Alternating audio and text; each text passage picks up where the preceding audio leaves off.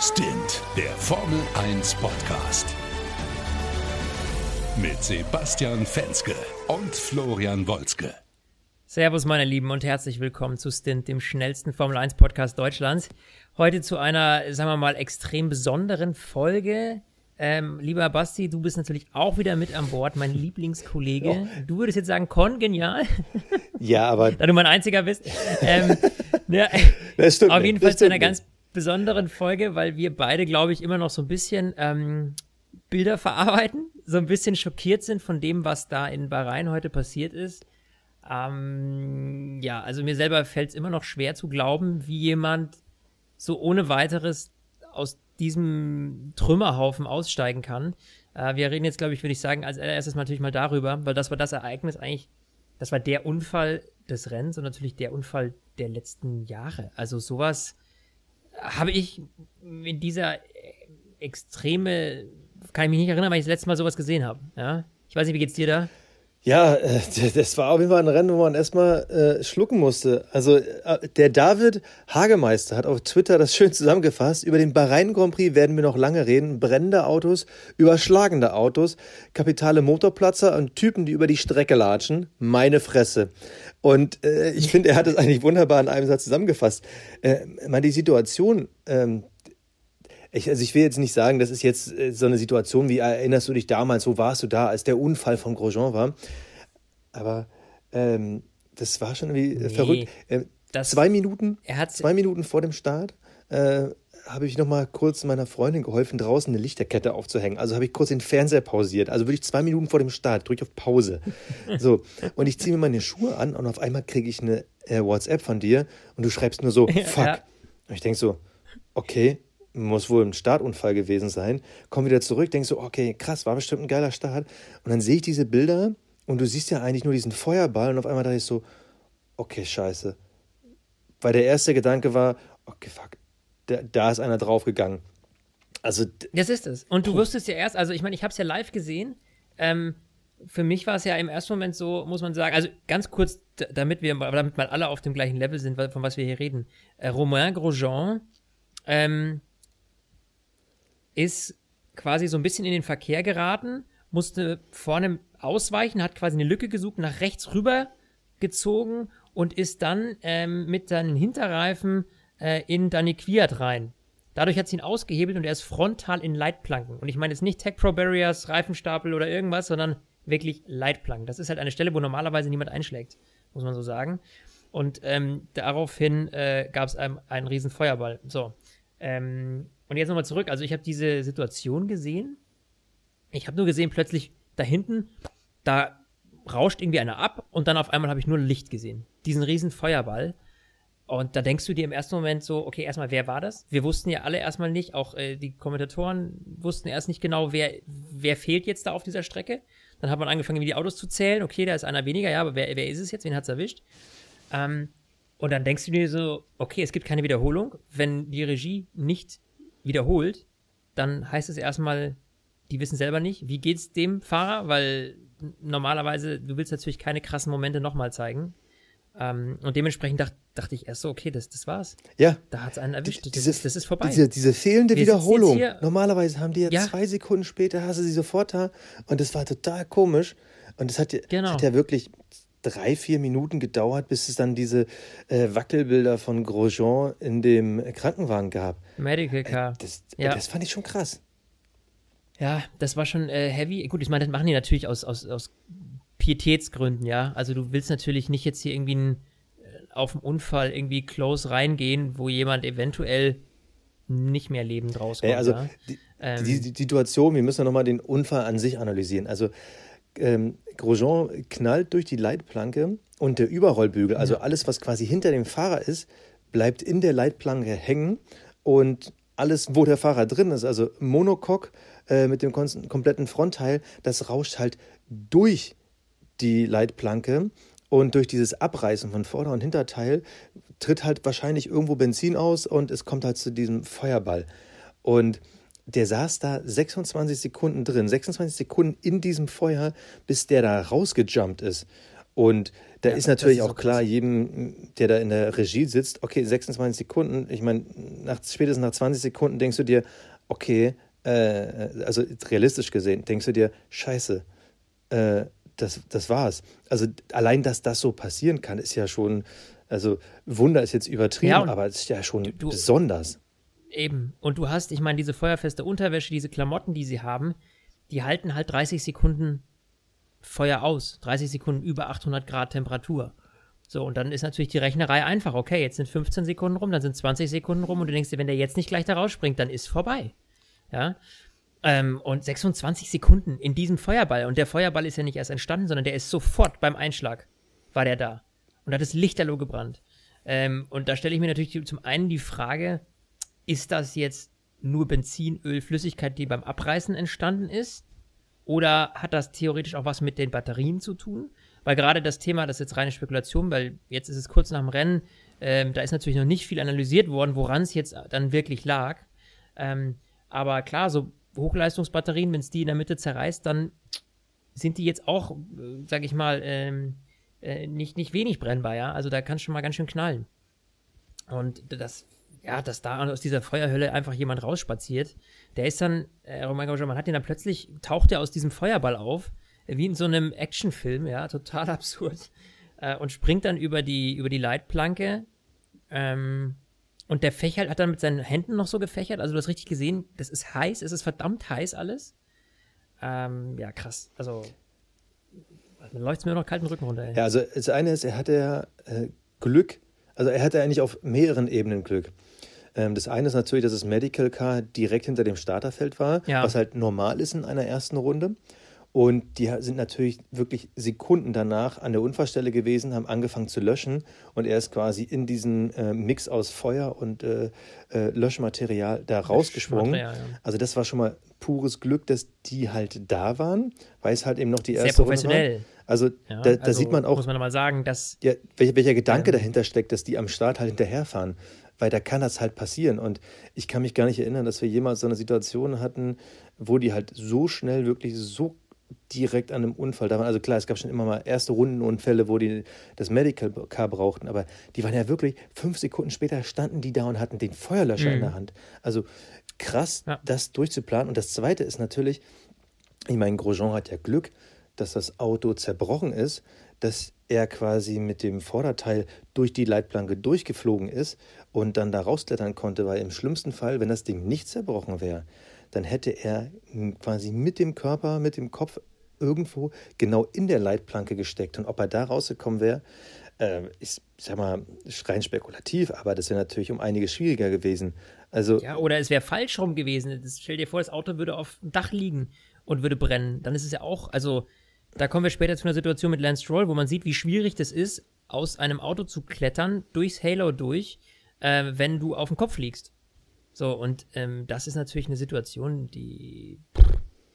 Da war viel, viel Glück im Unglück dabei. Das muss man einfach so sagen. Und man sieht am Ende auch, wie eben auch seine Fahrerkabine exakt auf Höhe, also quasi zwischen der, der, der untersten, den unterst, der untersten äh, Leitplanke und den oberen beiden quasi drin steckt, schräg. So, also, äh, und das in Richtung, ähm, in Richtung äh, Strecke. Also er konnte quasi zwischen den Leitplanken durch rausklettern. Da hinten, ja. Das war schon abgefahren. Ich fand, ich fand eine Sache interessant. Nach dem Rennen gab es von ähm, Daniel Ricciardo eine Kritik.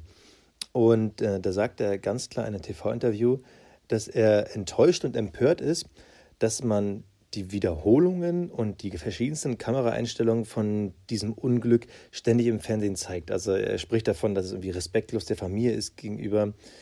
Und ähm, das finde ich interessant, da würde ich gerne deine Meinung hören, ohne dass wir jetzt, ich sag mal, jetzt so einen epischen, äh, ethischen Dialog führen. Aber in dem Moment, wo nicht viel passiert ist, also er hat einfach Verbrennung, ähm, also beim Versuch aus dem Auto rauszuklettern, hat er sich aus Versehen den Schuh ausgezogen und er hat wohl ein paar Verbrennungen an der Hand und am Knöchel, aber wohl alles nichts Gravierendes. Äh, in dem Moment, wo halt klar ist, okay, es ist jetzt nichts Schlimmeres, in Anführungsstrichen Schlimmeres äh, dran. Darf man es zeigen oder nicht? Ich das ist ja genau der Punkt. Also, ich persönlich Ja, habe kein Problem damit. ich ja. persönlich habe da kein Problem mit, weil it's part of the game. Also das gehört halt zum Motorsport dazu. Also es wurde jetzt niemand getötet, es wurde niemand äh, äh, schwerer verletzt. Es äh, war eigentlich sogar fast Werbung für die Formel 1 und ihre Sicherheitsmaßnahmen. Und das, es gehört halt dazu. Aber vielleicht ja. bin ich auch so eine, so eine Privatfernsehsau, die sagt so halt die Kamera das drauf. Das ist eben das Problem bei uns beiden, habe ich das Gefühl, glaube ich. nee, ähm, ganz im Gegenteil. Also der Punkt ist ja der, du hast es eigentlich gerade schon ganz gut äh, zusammengefasst. Die haben ja, ähm, das, was, was, was, das war das, was ich am Anfang auch gemeint hatte, natürlich sehr stark auf Pietät geachtet, in dem Moment, wo sie eben nicht sofort die Wiederholung gezeigt hatten. Also wir haben ja sehr lange darauf warten müssen, um Bilder von diesem Unfall in der Wiederholung zu sehen. Eben aus genau dem Grund, dass man gesagt hat, wir zeigen nicht irgendwas, wo wir noch gar nicht wissen, was da passiert ist. Erst als die Situation unter Kontrolle war, heißt also erst als man wusste, okay, der ist da raus mit eigener Kraft, der sitzt da jetzt im, im Medical Car, ja, heißt, okay, der hat sich jetzt ein bisschen was geprellt, eventuell ist eine Rippe angebrochen, ähm, paar, paar Verbrennungen wahrscheinlich hat er wieder an, an, den Händen oder am, am Knöchel hat er auf jeden Fall, hat er gesagt, äh, soweit ich weiß. Aber der ist im Grunde genommen, der ist nicht schwer verletzt, so, ja, der ist da aus eigener Kraft rausgelaufen und, und der hat überlebt und, ne, Familie gut, alles okay ich glaube, dann bist du halt an einem Punkt klar, wo du es, sehe ich genauso wie du, wo man es wo man, wo zeigen kann. Und der Punkt ist ja auch, man, man zeigt ja nicht, also ich habe ja jetzt keine Kamera gesehen, wo ich jetzt ihn zeige beim Einschlag, weißt du, wie ich meine? Also du siehst ja nur das Auto, wie es da rein ist, und dann siehst du Feuerball und dann siehst du eh nicht, nichts mehr. Ich glaube, es wäre was anderes zu sagen, ich, ich, ich zeige ihn jetzt irgendwie, wenn du jetzt, stell dir vor, du könntest seine Emotionen, seine Gesichtszüge, seine Panik in diesem Feuerball sehen, dann glaube ich, wäre das eine zu enge, naja, wie soll ich sagen, dann wäre das eine Art von, von Eingriff in einen sehr, sehr persönlichen und, und krassen Moment dieses Menschen. Ja gut, ich glaube aber, dass aber einfach dadurch, die Kameras kaputt gegangen sind. Also ja, die ist die Frage, würden Sie es, also, genau, nicht, hätten Sie es gezeigt, ob wenn Sie es zeigen? Das, ja, Gute Frage. Also das fände ich dann nur mal zu krass. Also wenn du wirklich den Menschen drin genau. siehst, wie er irgendwie um sein Leben kämpft. Also einen Menschen im Überlebenskampf zu zeigen, finde ich schwierig in so einer Situation. Sag ich dir ganz offen. Ja, bin ich, da bin ich bei ähm, dir. Da bin ich bei dir. Aber die Bilder, die man zeigen konnte, weil die Kameras eben funktioniert haben, ich weiß nicht, wie die Kamera, die einen vorne, die, die Frontkamera, ob es die Bilder gibt. Wir werden es wahrscheinlich nicht erfahren, ja, weil kann ja sein. Und genauso wie sie die die Onboard-Kameras, die oben auf dem, auf dem, ja, die klassische Onboard-Kamera, die ist ja auch nicht, ähm, die hat ja, die haben sie auch kurz vorher entweder abgestellt oder sie haben sie ja nur bis zu dem Punkt laufen lassen, wo sie aufgezeichnet hat. Da sieht man das ist ein paar Meter vor dem Einschlag. Da sieht man eigentlich ganz klar, da haben sie die abgestellt. Weil, ja, da haben sie die abgestellt, denke ich Da habe ich ja jedes Mal Respekt davor, wie diese Kameras auch nach Crashs extrem gut funktionieren. Also die müsste ja zumindest äh, bis zu einem Moment eines Störsignals oder einer Bewegung irgendwie, ja. Äh, also äh, nee, also man sieht da ganz klar, die haben das vorher gestoppt, weil sie es halt nicht zeigen wollten. Und das finde ich dann okay. Eben. deshalb, und das deshalb da die, genau, das ist der Punkt. die Kritik von Ricardo, ich finde sie ein bisschen übertrieben, ich kann sie nachempfinden. Ich finde sie übertrieben, ich ja. finde, man hat da genau im richtigen Maß gehandelt. Äh, bevor wir jetzt aber irgendwie äh, komplett äh, monothematisch machen, einen letzten Punkt noch zu dem Unfall, ähm, den, wir, den wir einfach besprechen müssen. Wir waren selber seinerzeit kritisch gegenüber dem Halo. Mhm. Wir haben, wir ja. haben sehr oft äh, und auch mit verschiedensten Perspektiven drüber gesprochen. Wir haben dann nach der ersten Saison, wo es eingeführt wurde, ähm, korrigiere mich, vor drei oder vier Jahren wurde es ja, glaube ich, eingeführt. Da hatten wir relativ schnell dann auch beschlossen, okay, es stört uns nicht, deshalb super, dass es da ist. Am Anfang haben wir es ein bisschen kritisch gesehen. Mittlerweile muss man ja sagen, Alter, es ist so gut und so wichtig, dass das damals eingeführt wurde und vor allem, wie krass und gut das Teil auch wirklich in der Praxis funktioniert. Ich war mhm. nach dem heutigen Tag so beeindruckt. Dieses komplette Auto ist kaputt und der Halo, gut, der hatte vorne so leichte Kratzer und Abnutzungserscheinungen, aber das Ding hat einfach bei 200 Sachen eine Leitplanke durchbohrt und ja. da ist fast nichts. Also, wie krass, oder? Ja, das ist wie so ein, wie so ein, wie so ein Geschoss, was da einfach wie so ein, wie so ein Pfeil, der intakt bleibt, weißt du, als würde, als würde er durch Butter schneiden. Und das hat ihm heute auch wahrscheinlich ein Stück weit das Leben gerettet. Also, denn sonst wäre eben der erste Anschlagspunkt nicht auf der Höhe des Halo gewesen, sondern der Kopf. Ja. Ähm, das will man sich da nicht ausmalen, was dann passiert. Vor allem der Punkt ist ja auch, dadurch, dass du den Kopf schützt und du, selbst wenn er, wenn die Kopfverletzung nicht schwerwiegend gewesen wäre, aber selbst wenn er ein paar Sekunden nur ohnmächtig gewesen wäre, durch einen Schlag an den Kopf, ja, Ja. in dem Fall wäre es wahrscheinlich deutlich schlimmer ausgegangen, wenn du mit 200 Sachen in eine Leitplanke fährst. Aber mal angenommen, du kriegst halt einen Dotzer an den Kopf, ja, so wie denkt damals Massa mit der Feder, Ja, genau. Mhm. ja, so. In der Situation da hat Wasser eine Feder in den Kopf bekommen und war dann plötzlich ein paar Sekunden bewusstlos. Wenn du jetzt in dem Moment, in dieser Flammenhölle, ein paar Sekunden bewusstlos bist, dann entscheiden diese paar Sekunden eben, ob du überlebst oder nicht. Und wenn du überlebst, vor allem wie schwer verletzt du überlebst, ja. Ähm, stell dir vor, er hätte jetzt nicht reagieren können sofort und nicht sofort aus dem Auto rausspringen können, sondern wäre erstmal sechs, sieben, acht Sekunden da irgendwie dizzy gewesen. Ja, dann wäre das Ganze wahrscheinlich etwas anders ausgegangen. Und dementsprechend ist das schon, also Optik hin oder her, ist mir, wenn ich solche Bilder sehe, ist mir die Optik so wurscht. Im Nachhinein, ganz mittlerweile stört es nicht mal mehr meine Hauptsache- Optik. Also für mich gehört es Nee, mittlerweile Mich dazu. auch nicht. Also eben, man gewöhnt sich an vieles und da muss man sich halt auch einfach äh, eben immer mal wieder ins Gewissen reden. Früher ist eben nicht immer alles besser. Ja, so, äh, sondern da muss man eben einfach mit der Zeit gehen, mit der Zukunft und äh, Sicherheit ist einfach ein, unglaublich wichtiger Fa Faktor. Ähm, was ich jetzt von dir noch wissen will, wo wir beim Thema Sicherheit sind. Halo haben wir abgehakt. Jetzt waren das stinknormale Leitplanken. Man muss dazu sagen, es war eine Stelle, wo man normalerweise, wenn man einschlägt, nicht mit hoher Geschwindigkeit, weil es einen eigentlich nach außen treibt in so einer Kurve.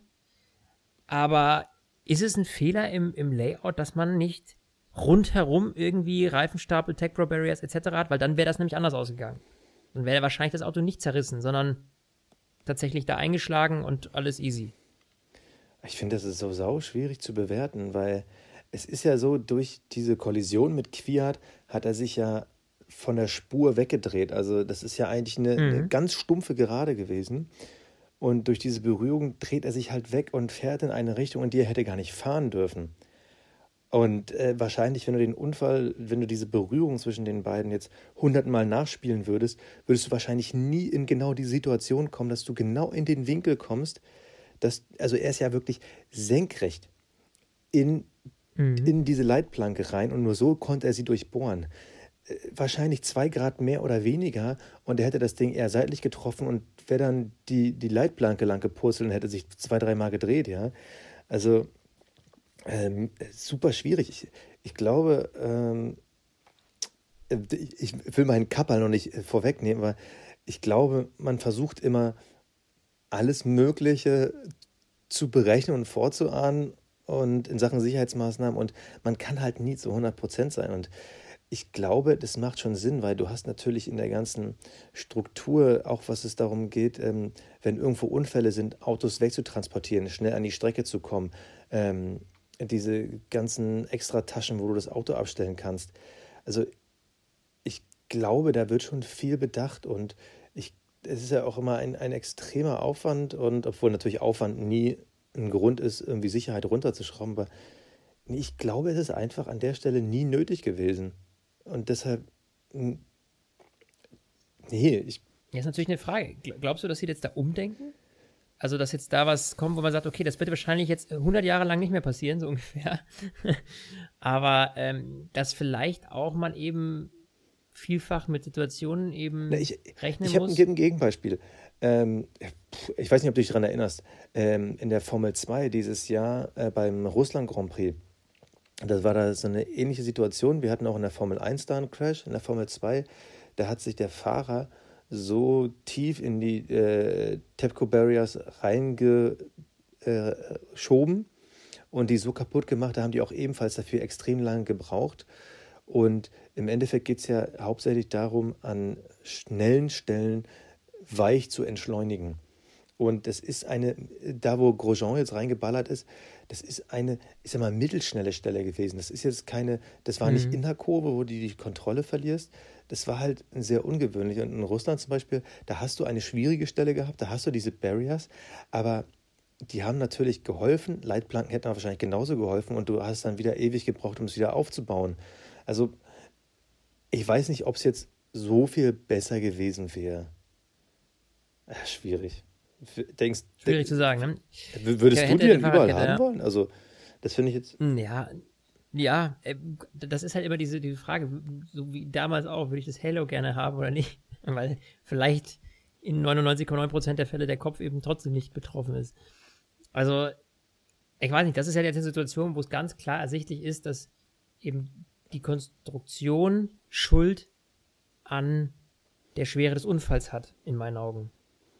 Ja, weil sowohl Reifenstapel als auch äh, Tech Pro Barriers oder was auch immer, eine, eine geschlossene Wand, auf gut Deutsch gesagt, ja, so doof es klingt, hätte diesen Aufprall, hätte das Auto nicht zerreißen lassen. Dadurch, dass diese Leitplanken, also am besten wäre es halt schon fast gewesen, wenn man, also selbst wenn man Leitplanken lässt, dass es halt eine Planke ist, quasi auf gut Deutsch gesagt, und nicht diese dreiteilige, wo ein Auto dazwischen rutschen kann. Das, das, ist ja das Gefährliche in dem ah, Moment. Das finde ich, ich finde es jetzt gerade ein bisschen schwierig. Also ähm, vielleicht nehme ich mal ganz kurz doch schon mein, mein Kapperl äh, vorweg. Ähm, und zwar wollte ich das heute den vielen Menschen geben, die sich über diese ganzen Sicherheitsmaßnahmen in der Formel 1 Gedanken machen. Weil du musst halt Situationen auch vorahnen, ja. ähm, die es so ja. noch nie gab und dummerweise auf Situationen reagieren, mit denen man so nie gerechnet hat. Als Beispiel ähm, Jacques Villeneuve, der hatte mal in Australien, in Melbourne, einen Unfall und es hat ihm das Rad abgerissen und das Rad ist halt so aufgebounced und ist dann über einen Zaun geflogen und hat einen Streckenmarschall ähm, erschlagen. Und ja, das, das, das war halt äh, Ende der 90er, Anfang der 2000er. Also da gab es schon irgendwie 40 Jahre Formel 1 mit, mit zig hundert Crashs. Und nie hat ein Reifen, der davon geflogen ist, jemanden irgendwo getötet. Und daraufhin ja. wurden ja dann die Seile an die Räder montiert, wo wir aber bis heute wissen, es ist nicht perfekt mit den Seilen, aber auf jeden Fall äh, fliegen sie seitdem nicht mehr so umher. Aber äh, an der Stelle, wo der Streckenmarschall damals getötet wurde, da war ein, glaube ich, drei Meter oder größerer Zaun. Aber der ist halt, dieser Reifen ist halt so ungünstig gebounced und das hat das Ding, du kannst halt nicht alles vorahnen. Ich meine, nee, den Streckenposten damals hätte es nur gerettet, wenn die Strecke überdacht gewesen wäre. Und ähm, ja, und äh, sind wir mal ehrlich, die Streckenposten heute haben auch verdammt viel Glück gehabt. Der, also. Ja, natürlich. Ja, deshalb, ja. also du, du kannst nicht immer alles einberechnen, weil dann müsstest du wirklich einmal die Strecke mit, mit einer Mauer äh, äh, umzingeln und dann mit einem äh, Käfigdach überzeugen, damit du noch reingucken kannst. Also, also 100 Prozent wird es nie geben. Naja. Und auch, auch damals die Sache mit Jules Bianchi. Ich meine, die Tatsache, dass, dass er in dem Moment von der Strecke abfliegt, in genau dem Winkel und in den Bagger reinknallt, der gerade ein Auto Ja, anstatt. Wahnsinn. Ja, also, ja. Äh, ich meine, es gab ja theoretisch damals zu der Zeit ja dieses Einfachgelb und eigentlich hätte das ja fast schon genügen müssen, aber es waren halt, es war eine Verkettung von ungünstigen Umständen und äh, deshalb, um nochmal auf das zurückzukommen, was du sagst, also ist halt schwierig, du kannst ja nie alles vorahnen. Nee, kannst du und, nicht. Kannst du nicht. Und wie oft haben wir so eine krassen Situation? Also ähm, wir hatten letztes Jahr den äh, extrem schweren Formel-2-Unfall äh, in Spa. Mhm. Das war ja auch eine Situation, wo du rückblickend sagtest, okay, der hat sich gedreht und dann kam der zurück auf die Strecke und ein anderer fährt dann im 90-Grad-Winkel in den Rhein. Das, das klingt eigentlich vom Ablauf her eines Unfalls relativ normal. Okay, es passiert halt, es fliegt einer ab und dann kann er wieder auf die Strecke zurückkommen. Aber die Situation, dass einer im 90-Grad-Winkel dann zurückkommt, ja. gab es halt noch nie. Also was willst du machen? Ja. Willst du die Autos rund bauen? Ähm, 100% wird es nie ja, geben. Ja, und das war, ich meine, nee, gibt's nicht das, aber das hast du recht, hast du recht. Nur das ist natürlich in dem Fall einfach eine Lücke im System, glaube ich, die irgendwo ein Stück weit vermeidbar ist, weil, naja, wenn jemand, wenn ein Formel-1-Auto eben, wenn du merkst, okay, das kann durch dieses Ding durchschießen, dann siehst du ja, dass da eine gewisse Gefahr ist. Also Leitplanken grundsätzlich sind ja da eine Gefahr. Weißt du, wie ich meine? Ja. Ach komm, können wir, wollen also, wir mal das Thema ja, wechseln? Einfach so, ja. weil es, es, es, ist ja nebenbei noch ein Formel-1-Rennen heute gewesen. Richtig. Und der Restart, mein Lieber, der lief ja ähnlich verrückt. Nur nicht ganz so krass, oder? Ja, also Restart, also ganz überraschend, Lewis Hamilton hat ihn gewonnen. Und ja, äh, nach nur wenigen Kurven äh, war halt die nächste total verrückte Situation da wieder dummerweise mit Quiert beteiligt. Ähm, Lance Stroll zieht nach rechts in die Kurve rein. Ähm, Quiert wollte zu viel, die Tür war schon zu, er wollte trotzdem noch rein. Äh, Hinterachse, Vorderachse, zwei Autos berühren sich. Und auch da wieder eine ungünstige Situation und Stroll hebt ab und überschlägt sich und landet halt auf dem Dach. Auch das eine Situation zum Thema, du kannst halt nicht alles vorwegplanen das gab es ja schon. Das, ich meine, das sehen wir jedes zweite Rennwochenende, dass irgendwo der Hinterherfahrende einfach zu spät auf den Bremsen ist oder denkt, dass er noch in die Mitte in den Kurvelscheitelpunkt ähm, Mhm. äh, reinbremsen kann und ähm, sich verschätzt oder der andere die Tür zumacht. Normalerweise geht da ein Frontflügel verloren, äh, wird da ein Reifen aufgeschlitzt, das war's. Die Situation jetzt hier, Den hat es jetzt äh, ausgehebelt. also ja. äh, das passiert halt Das nie. ist aber auch eine. Naja, doch, also das, ja, also, ja. Autos aushebeln, Ja. das haben wir schon oft Ja. gesehen. Also das haben wir jetzt schon öfter gesehen. Das ist natürlich der Klassiker, äh, linkes Vorderrad gegen rechtes Hinterrad. Äh, und da ist der Vorherfahrende meistens der Verlierer. Äh, aber in der Situation muss ich auch gestehen, da gebe ich jetzt auch Quiert nicht 100% die Schuld. Also ich finde, dass es nicht so offensichtlich ist, weil ähm, der ist halt nun mal ganz, ganz rechts gewesen. Man kann sagen, okay, er hätte früher bremsen müssen, aber wenn der, die, der Überholvorgang, der passiert ja schon, während du kurz bevor du auf die Bremse drückst. Also die Frage ist, inwieweit, wie, wie weit mehr hätte Quiert abbremsen können in dem Moment, wo Stroll reingezogen hat schon. Also da musst du auch dann, glaube ich, als Überholender gucken, okay, ich muss demjenigen, den ich überhole, noch so viel Platz lassen, dass er irgendwie überleben kann. Und in dem Moment, Quiert hat er jetzt nicht nach links gezogen oder irgendwie ist ja auch nicht gerade ausgefahren, sondern der war ganz rechts, ganz rechts am Scheitel ja, aber, der Kurve. ja, aber Also- also, also ich sehe schon eine Hauptschuld bei Quiert. Es ist für mich ein Rennunfall. Aber, ja, genau, aber- das will ich aber dann sagen. aber Quiert hat eine Lücke ich gesehen, wo keine war. Ja, nur die Frage, da ist er, er ist ja da nicht, in meinen Augen ist er da nicht reingestochen, in meinen Augen konnte er nur einfach nicht mehr bremsen. Er hat sich verschätzt, ja. Ja, er hat sich verschätzt, genau. Aber deswegen ist er nicht, also in meinen Augen ist es nicht, dass er, ja, weiß ich nicht, also dass, dass, dass da die Hauptschuld ihm zu geben, ist Quatsch. Ich meine, das ist gut, Gott sei Dank auch gut ausgegangen, der Unfall. Ja, er ist zwar, Stroll ist zwar auf dem Dach gelandet und musste dann irgendwie da durch sein Halo kraxeln. Und das war ja eben der Moment, wo ich vorhin meinte, wo man gesehen hat, wie tricky das sein kann, aus so einem verunfallten, überschlagenen Auto rauszuklettern äh, mit diesem Halo. Weil du, ja, weil die Lücken einfach kleiner werden, ne? Durch die du durchpassen Ja. musst. Aber äh, ja, also wie gesagt, ich sehe, du siehst da wahrscheinlich jetzt ein Unentschieden. Ich sehe da schon eine größere Schuld bei Quiert, aber es ist jetzt nicht so. Es war eher doof als grob fahrlässig oder vorsätzlich. So, so würde ich jetzt die Situation bezeichnen. Ja, Aber so würde ich es auch bezeichnen. Aber es ist schon äh, echt bitter. Ich, ich will mal kurz sagen, ich hatte gestern kurzzeitig überlegt, oder nee, andersrum, ich hatte gestern beschlossen, ey, die Racing Points, ne, das ist eine Motorenstrecke, ey, komm, ich gehe nochmal bei Fantasy rein, ich pack die beiden Racing Points rein, ich schmeiß die beiden äh, äh, McLaren raus. Ja, Pustekuchen, ich hab's dann vergessen zu machen. Und was ist? Alter, habe ich Glück gehabt. Denn beziehungsweise zum Glück hatte ich nicht so viel Pech wie die Racing Points, denn dass Stroll rausfliegt, Stroll hatte eh schon kein so günstiges Wochenende, das muss man ja leider sagen. Also Perez hat auch da mal wieder im Qualifying gezeigt, dass er einfach der bessere Fahrer ist und es traurig wäre, wenn er nächstes Jahr nicht mehr in der Formel 1 wäre. Und ist ja zu dem Zeitpunkt, als Stroll dann sein Auto ja verlassen musste auf allen Vieren, da war der ja einfach mal Dritter. Und das in einer Situation, wo von hinten auch keine Gefahr war. Und wie viele Runden waren es am Ende? Drei Runden vor Schluss. Und auf einmal gibt sein Motor auf. Wieso, wieso immer der Motor von allen anderen und nicht der von Lewis Hamilton? Also ich will jetzt Bitter. Hamilton nichts Böses, ja. Aber nie geht Hamiltons Motor kaputt. Nie. nee, immer ein anderer. Es, es, es haben schon alle Ja. Mercedes-Motoren, glaube ich, dieses Jahr äh, geraucht, aber nie. Der, also bitter, aber er halt so bitter und unverdient, vor allem für Sergio Perez, der momentan echt einen, einen super Lauf hat, der wirklich zeigt, dass auch er eigentlich hätte das Ferrari-Cockpit kriegen können, also nicht müssen, sondern er wäre genauso qualifiziert, nächstes Jahr äh, neben Leclerc zu fahren.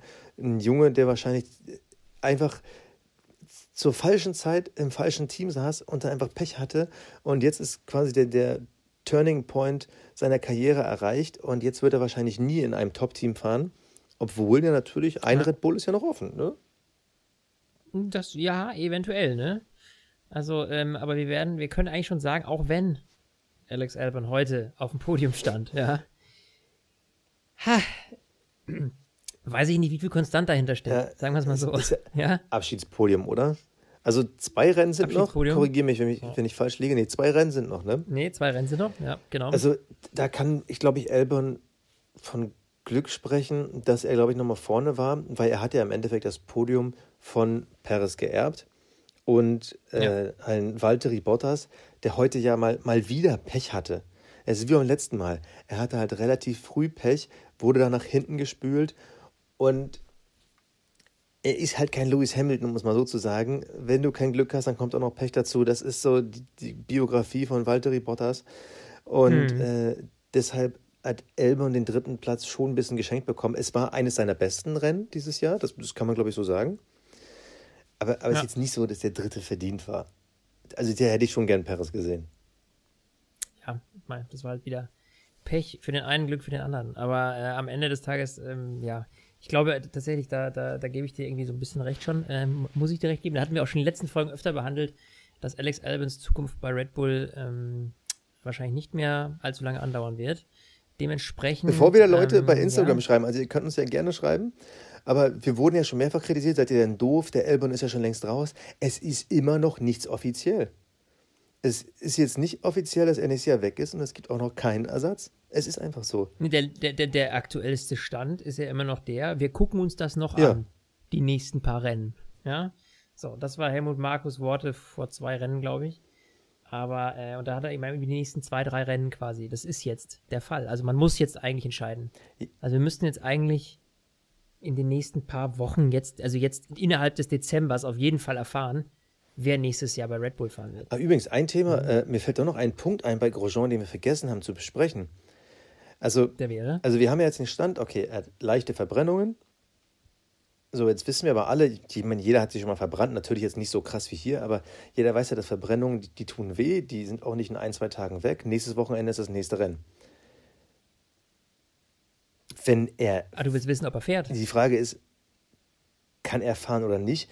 Ich vermute mal, natürlich sind Formel-1-Fahrer tendenziell dickköpfige Menschen, aber Ja. was ist, wenn der nicht fahren Das kann? kommt auch drauf an, wenn der, das kommt aber, glaube ich, das liegt, Verbrennungen sind eines, eine gebrochene Rippe wäre was anderes. Ich glaube, mit einer gebrochenen Rippe fährst du nicht. Ach stimmt, der hatte ja, weil auch die noch. Schmerzen, Stimmt, ich, die Schmerzen und die Gefahr, dass diese gebrochene Rippe weitere Schäden verursacht, wenn du in den Gurt gedrückt wirst, bei einer Kollision oder was Ja, auch stimmt. immer. Ja, ich meine, so eine Rippe, die kann natürlich auch ganz schön Schaden anrichten. Das ist dementsprechend, also da wäre ich noch vorsichtig, aber ich sag mal so, wenn er nicht fährt, dann weiß ich schon, wer jetzt auf jeden Fall seine Koffer packt und nach Bahrain fliegt, das ist Nico Hülkenberg. Im Zweifel wird er nämlich angerufen. ich weiß gar nicht, die Formel 1 fährt nächste Woche auch wieder dort, ne? Ja, die Formel Ist 2? Wieder Bahrain. Ja, die, achso, die Formel 2. Ja. Das muss ich, glaube ich, parallel mal Äh. gucken. Weil die spannende Frage ist ja, also das eine ist natürlich äh, Nico Hülkenberg, selbstverständlich kommt man dann wieder auf die Idee. Ähm, vorhin habe ich doch irgendwo den Kommentar gehört, wer ist denn, es gibt sogar noch einen regulären Ersatzfahrer, Fittipaldi oder? Nee, das kann doch nicht, das wird, glaube ich, gerade Kauderwelsch bei mir im Kopf. Aber es gibt ja noch einen Ferrari Junior, der nächstes Jahr ja eh wahrscheinlich bei Haas fahren soll, der zufälligerweise ja dann auch schon in Bahrain ist.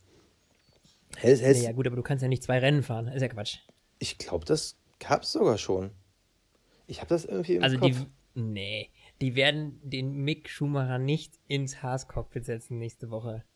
Never, never, ever. Wenn der Formel 2 fährt und Formel 1 fahren soll, das ist, nee, nee. Okay, okay. Also, schau mal an, du musst dir mal überlegen, der Junge, also Rookie, Formel 2-Fahrer, und jetzt soll der bei seinem ersten Formel 1-Wochenende gleich doppelt, also Formel 1 und Formel 2 fahren. Am selben Tag. Das wird man ihm nicht zumuten. Das glaube ich nicht.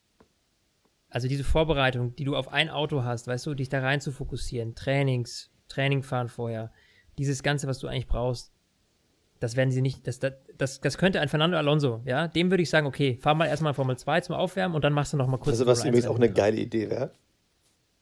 Ja. Also Alonso wäre mega. Achso, ja, Alonso wäre eine geile Idee, ja. Ne?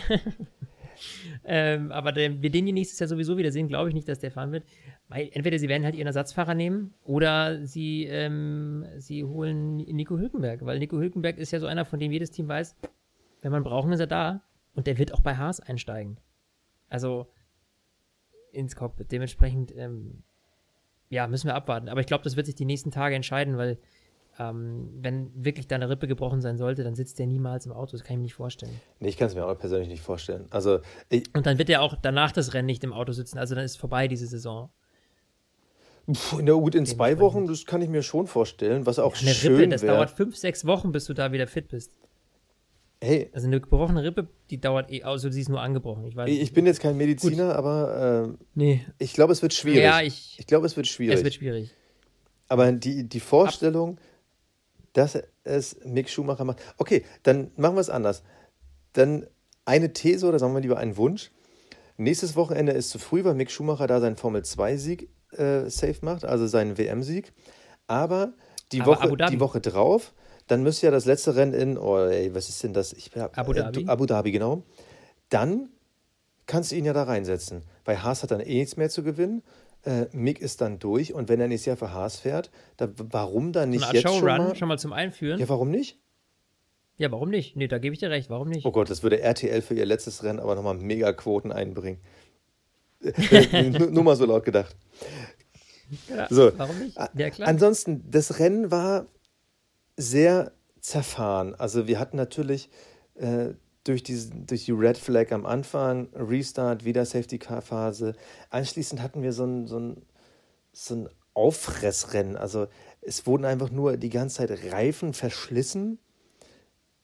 Irgendwie richtig viel Bums war nicht drin, außer bei den beiden Ferraris. Da war ja so eine Situation, Leclerc wollte, ähnlich wie wir es gerade eben schon ähm, bei Kwiat und Stroll hatten, ähnliche Situation auch bei den beiden Ferraris. Leclerc kam von hinten, wollte nochmal in die Mitte reinstechen, hat er auch gemacht. Und Vettel hat zurückgesteckt und regt sich dann auf, weil das war ja wie damals in Australien. Ähm, gut, damals hat er nicht gesagt, weil das klingt, als wäre es vor zehn Jahren gewesen, aber ähnliche Situation. Das sorgt dafür, dass Vettel äh, muss halt bremsen, kommt dann ausgerechnet in diesen Stroll-Überschlag rein, muss dann wieder vom Gas runter, verliert extrem viele Plätze und kämpft am Ende gegen einen Williams. Ist jetzt nicht das erste Mal, dass wir das dieses Jahr sehen, aber schon wieder bitter. Und am Ende kommen wir mit 10 und 13 bei den Ferraris ins Ziel. Immerhin ein Punkt, aber auch nur dank des Perez-Ausfall. Die, die, die sehen sich doch darauf, danach, dass es in zwei Wochen vorbei ist, oder? Ja, da kannst du doch nur ein Saisonfinale herbeisehen. Also bei aller Liebe, da freust du dich aufs Feuerwerk in Abu Dhabi und denkst dir so, und jetzt erstmal eine Bottle, äh, keine Ahnung, Champagner, Whisky, Cola oder ein Fass Bier, was auch immer der Geschmack von den beiden Jungs ist, aber da bist du froh, wenn das Ding rum ist. Ich meine, für Sebastian ist der Vorteil so, er kann jetzt dieses Kapitel abhaken. Einfach zu sagen, okay, Jungs, das sollte einfach nicht funktionieren sollen bei uns. Ähm, ist so Thema abhaken, neue Zukunft, Aston Martin, neues Team, Aufschwung, ein Team mit Aufschwung und diesem, ne, dieses, dieses, wir, wir wollen was, irgendwie was reißen. Äh, ähm. und das ist, glaube ich, so ein bisschen der Vorteil, den Sebastian Vettel in meinen Augen jetzt hat. Bei Charles Leclerc ist es so ein bisschen, glaube ich, dieses, verdammt, wann sind wir endlich wieder vorne mit dabei? Weil er wechselt halt nicht das Team. So, ne? Er ist der nächste, der, der Superstar bei Ferrari, der künftige Weltmeister. Nur, die müssen ihm halt auch ein Auto hinstellen, mit dem er eben gewinnen kann. Und äh, ich glaube, dass es emotional, glaube ich, dieser Start in die neue Saison emotional bei einem Charles Leclerc schwieriger sein könnte als bei Sebastian Vettel. sogar. Ja, das kann ich mir auch vorstellen. Aber da mache ich jetzt einen Riesenfass mit auf. Das sollten wir äh, für die Saisonanalyse uns aufheben. ja, auf jeden Fall. Ehrlich gesagt. Äh, aber ja, schon mal ein kleiner äh, Vorausblick. Und jetzt würde ich sagen, mein Lieber, Oh ja. starten wir eine Runde Awards. Der Fahrer des Rennens. Der Fahrer des Rennens, Basti. Also ich habe einen ganz konkret im Kopf. Ich weiß nicht, wie es dir geht. Ähm, also ich habe auch einen konkret im Kopf. Es, der offizielle wurde ja Grosjean. Finde ich sympathisch, dass die Fans ihn dazu gewählt haben. Aber Ja. für mich ist er, ganz ehrlich, der ist außerhalb des Rankings gewesen. Für mich ist es Sergio Ja. Perez. Weil ich finde, seine konstante Leistung, obwohl seine Zukunft ja absehbar endet, vielleicht sogar komplett in der Formel 1, das, was er die letzten Rennen gezeigt hat, äh, das war schon geil. Es war einfach ein Aufwärtstrend, auch heute wieder. Er hat die Red Bull gesplittet, hat am Ende Pech, dass ihm der Motor drauf geht. Ansonsten wäre das Podium für ihn wieder safe gewesen. Und ich finde es einfach geil. Also ich fände es schade, wenn er die Formel 1 verlassen müsste. Ich fände es natürlich auch trotzdem schade, wenn er nur Haas fahren würde, in der Hoffnung natürlich, dass Haas dann auch irgendwann besser wird. Äh, ich wünsche ihm das zweite Cockpit neben Red Bull. Ich hau jetzt einfach mal die These in den Raum, um mich dann in zwei Wochen zu freuen, wenn es wirklich so kommt. Es ist halt am Ende Pech. Ich hoffe, seine Karriere wird nicht enden. Für mich aber der Fahrer des Rennens war Sergio Perez. So, und jetzt, ähm, ja, legitim, finde ich, weil eben dieses Bittere, dass eventuell seine Karriere endet. Du hast es gerade gesagt. Das wäre natürlich extrem sehr schlecht, weil es einer der, der, der super Fahrer im, im, im Feld ist. Für mich heute einer, der außerhalb der Wertung fährt, aber immer da war, wenn es brennt. Im wahrsten Sinne des Wortes. Oh. Äh, Oh. Alain van der Merwe, unser Medical Car Fahrer, war für mich heute der Fahrer des Rennens, ja. Ähm, also der war so schnell da, ja. Ich meine, der stand an der Leitplanke, als Romain Grosjean aus den Flammen herausgesprungen ist. Das ist äußerst ungewöhnlich, ja. Und auch wenn in 99,9% der Fälle deine Leistung einfach nicht gebraucht wird, weil das Medical Car eben nicht ausrücken muss und schon gar nicht zu so einem Unfall ausrücken muss und trotzdem sind die Sinne so scharf und sagen, zack, sofort dahin und gucken, dass der Typ da rauskommt aus der Feuerhölle. Äh, deswegen, ja, finde ich, ist das mal ein Rennen, wo man, äh, ja, das Medical Car wirklich mal, mal lobend erwähnen muss. Schön gesagt. Deswegen, er ist er für mich der Fahrer des Rennens. Ja. Der Cockpit Klaus. Es ist, Cockpit Klaus, es, es war nie so, so Heute, schwer hm? wie, wie heute. Also wirklich, das ist jetzt nicht nur so eine Standardfloskel, die man von überall kennt. Es ist einfach super schwer gewesen. Äh, Wir beide haben vor dem Rennen schon beim Vorgespräch, wie es so schön heißt, darüber gesprochen, dass wir uns extrem schwer damit tun, weil kann man jetzt Kwiat, weil er bei den beiden Hauptcrashs involviert war, irgendwie einen schwarzen Peter zu schreiben? Ähm, ein Twitter-User hat das geschrieben, ganz klar, Cockpit Klaus. Ich finde es schwierig, weil bei dem Grosjean-Unfall, da sehe ich keine Schuld bei ihm. Wo soll er denn hin? Richtig. Ja. Das ist eben das, also, äh, da hat er überhaupt keinen, keinen, keinen da, da darf man ihm auch nicht den schwarzen Peter zuschieben. Gerade finde ich bei so einem schweren Unfall, der, der kann da nichts dafür, der ist da ganz rechts gefahren und auf einmal schießt da von links einer rüber und, und, und, und, und, und ja, und, und rammt dich da mit seinem Hinterrad. Also, da kann er überhaupt nichts dafür. Und ich glaube, dass wir in diesem Rennen ausnahmsweise mal, gerade weil es so ein verrücktes Rennen war, echt mal verzichten sollten. Ne? Wir haben keinen gefunden. Wir haben keinen, wir, wir haben Nee. niemanden, den wir ihn geben wollen. Dafür haben alle sich zu professionell gezeigt. Deshalb Cockpit Klaus fällt aus. Das Kapperl des Rennens. Ja, da, da gibt es ja eigentlich nicht mehr viel zu erzählen. Ich habe es ja vorhin schon gesagt. Also ich Ja. ziehe mein, mein Kappel vor diesen Leuten, die sich halt diese Sicherheitstechnik ausdenken. Häufig ist es ja eine Reaktion auf Sachen, die passiert sind. Ich habe ja vorhin schon das Beispiel genannt mit dem äh, Unfall von Jacques Villeneuve, wo der Reifen wegflog und den Streckenmarschall da getötet hat.